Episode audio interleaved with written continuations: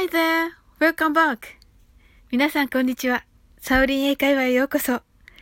今日もお越しいただき、本当にありがとうございます。いつもいいねやコメント、フォローをありがとうございます。大変励みになっております。この番組はお好きなことをしながら耳だけこちらに傾けていただく聞くだけ英会話をコンセプトにお送りしています。ゆったりと気軽な気持ちで楽しく聞いてくださいね。2回にわたって配信してまいりました Available ホテル内で Wi-Fi は使えますか ?Is Wi-Fi available in this hotel?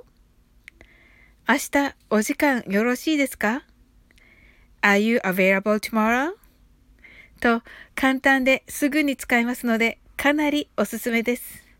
さて、この available タブーとも言える気をつけるべき表現があります。それは自発的に I'm available now ということです。Are you available now? と聞かれて Yes, I'm available というのは全く問題ありません。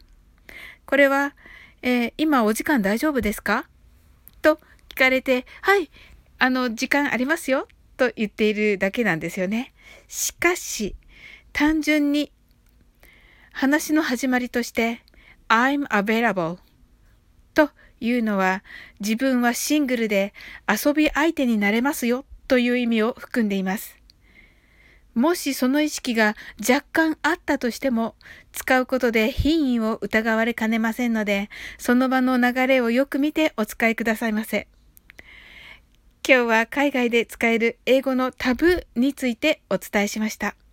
今回は復習も兼ねて前回2回の available のフレーズを練習してみましょう。ホテル内で Wi-Fi は使えますか ?Is Wi-Fi available in this hotel? 明日、お時間よろしいですか ?Are you available tomorrow?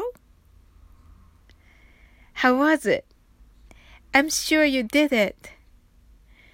今日も楽しく配信させていただきました。最後までお付き合いいただき、本当にありがとうございます。それでは次の放送でお会いしましょう。See you soon!